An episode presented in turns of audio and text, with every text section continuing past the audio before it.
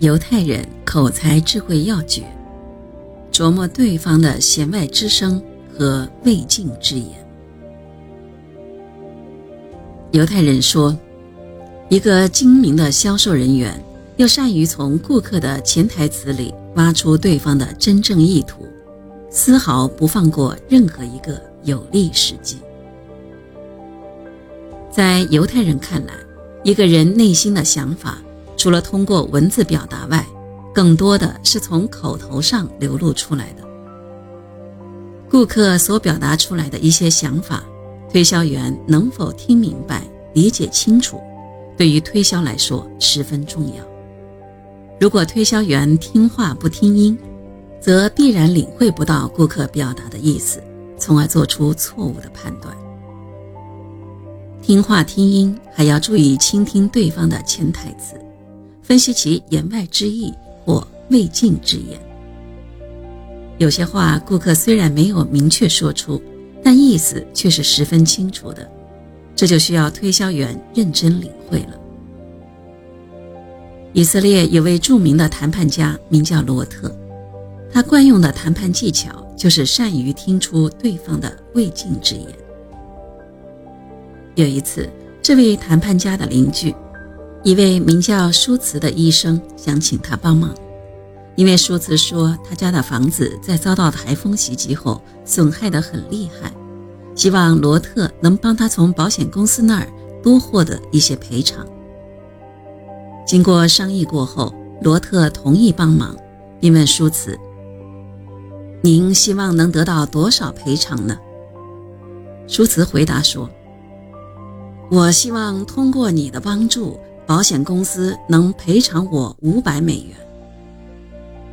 罗特点点头，然后又问道：“那么，请你老实的告诉我，这场台风究竟使你损失了多少钱？”舒茨回答道：“我房子的实际损失在五百美元以上。”几个小时以后，保险公司的理赔调查员到了，并对他说。我知道，像您这样的专家，对于大数目的谈判是权威，但这次你恐怕无法发挥才能了，因为根据现场的调查情况，我们不可能赔得太多。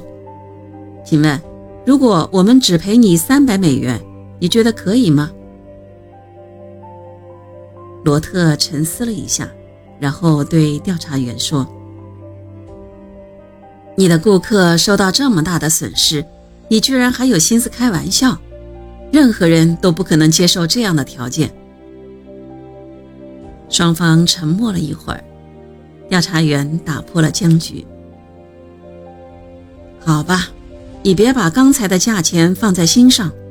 不过，我们最多也就能赔四百美元了。罗特严肃地回答。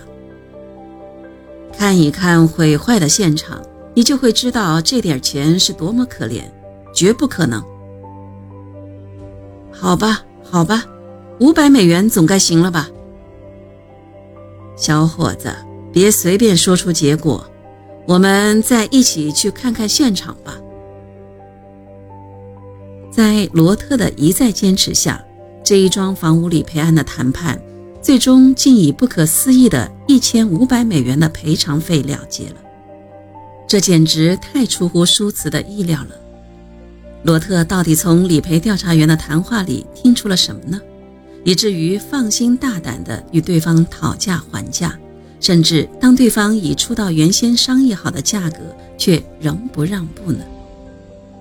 原来，聪明而富有经验的罗特从理赔员说话时的口气里。发现了事实的真相，找到了隐含在对方谈话中的重要信息。理赔调查员一开口就说：“如果我们只赔你三百美元，你觉得怎样？”注意，关键就在于这个极容易被忽视的“只”字上。他表现出了理赔调查员自己也觉得这个数目太小，不好意思张口，因此。他第一次出嫁后，一定还有第二次乃至第三次。在做出了这种判断后，罗特在和调查员谈判过程中，紧紧地控制住了局面，不轻易松口，最后取得了意想不到的成果。这便是罗特所运用的善于听出对方未尽之言的威力。